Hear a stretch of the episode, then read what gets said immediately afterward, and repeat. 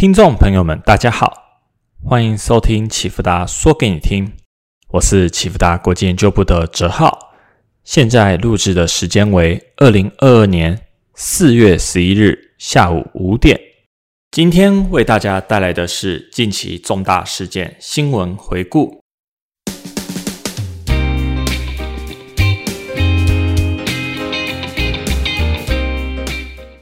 乌俄战争进入转捩点，乌克兰吹起反攻号角，一场大战即将来袭。全球资本市场稳健看待。随着俄罗斯在乌克兰北部大规模撤退，乌克兰军吹起了收复号角，整个乌克兰北部、东北部都已经回到了乌克兰的控制之下。然而，俄军的撤退让战争罪行显露出来。随着乌克兰揭露越来越多的俄军暴行，国际升高了对俄罗斯的制裁范围与项目，周边国家开始考虑向乌克兰赠送重型武器来抵御俄罗斯。尽管乌克兰军队重新控制了北部及东北部，但俄军撤退时，乌克兰军队的追击并不成功。乌克兰军队没有成功乘胜追击并消灭大量俄军，使得俄军成功保存了相当的战力。且俄军并不是打道回府，更多的是将撤退的部队进行整补，并被观察到移动到乌东占领区，即将发起更大规模的进攻。不过，乌克兰并未坐以待毙，持续调整部署至乌东前线，并调动重型装备前往前线支援。目前，乌克兰已经脱离冬天，各地均温皆十度以上。尽管近日有些降雨，但是泥泞的地面即将干掉。俄军势必会把握这个机会展开钢铁洪流，避免了过去一个多月只能在主要道路上前进，导致侧面被骚扰的困境。在春天绿意盎然，使得乌军掌握地理优势之前，俄军必须取得战果。一场春季大战即将展开。不论春季大决战的结果如何，乌俄战争已经重塑了整个世界。二次世界大战结束已经七十七年。韩战、越战、波斯湾战争已经离我们太远。尽管国际上仍有冲突，但是战争确实大量减少。我们已经很少真正将战争放在心里，更多的是让民粹主义重回舞台，让狂人上台还沾沾自喜。尽管国际上主要国家仍然实施民主，但是引用《纽约时报》的文字，民主实践更像务农。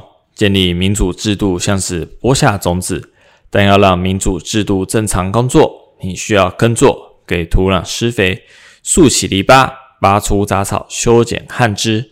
而我们已经太久没有照顾民主这块农地了，隐忍着独裁国家的兴起，幻想着有一天独裁政权会自动转型，直到你的坏邻居终于拿起球棒敲起你家的大门。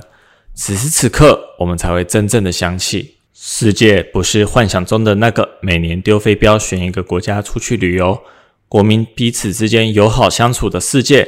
世界也不是将大头贴换成蓝黄配色表达支持立场就用的温柔世界。世界更不是靠着加入联合国并开会讨论要和平，和平就会降临的世界。我们已经忘了维持世界秩序的是铁与血。美国将力量辐射到全世界。维持了以美国利益为首的民主秩序，但是我们已经太久没有好好维护这个民主了。当美国力量稍微显露出疲态、退缩，当美军从阿富汗退出，当川普降低欧洲的军事经费，坏邻居马上展开反扑。乌俄战争重塑了整个世界，迎接我们的将不会是过去四十年的世界地球村格局，世界将回到常态。十五、十六、十七、十八世纪的常态，大国由权力巨大的凶残领导人统治的常态，许多人鄙视文化外来者，如移民、伊斯兰信仰或肤色的常态，全球事务将回到类似丛林法则，大国威胁小国，也就是人类历史上大部分时间的常态。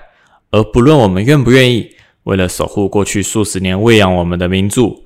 为了保护我们脆弱的国际贸易与物质生活，我们都必须重新建立世界经济体系，将独裁国家摒除在外，将敌视自由主义与资本主义的国家视为敌人，重新建立起庞大的军队，整戈待旦，直到独裁者倒下。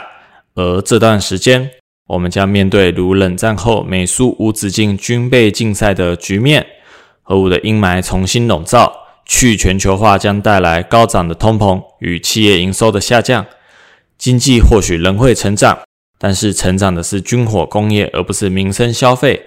成长的果实将不会流向人民，而这就是乌俄战争结束之后我们将要面对的世界。以上是本周的启富达说给你听。最后，二零二二年启富达国际财经基石课程开班了，五月十四日星期六开始，一连十堂课，带给你满满的财经基础逻辑与知识建构。最后，启富达国际感谢您的收听，我是哲浩，我们下次再见。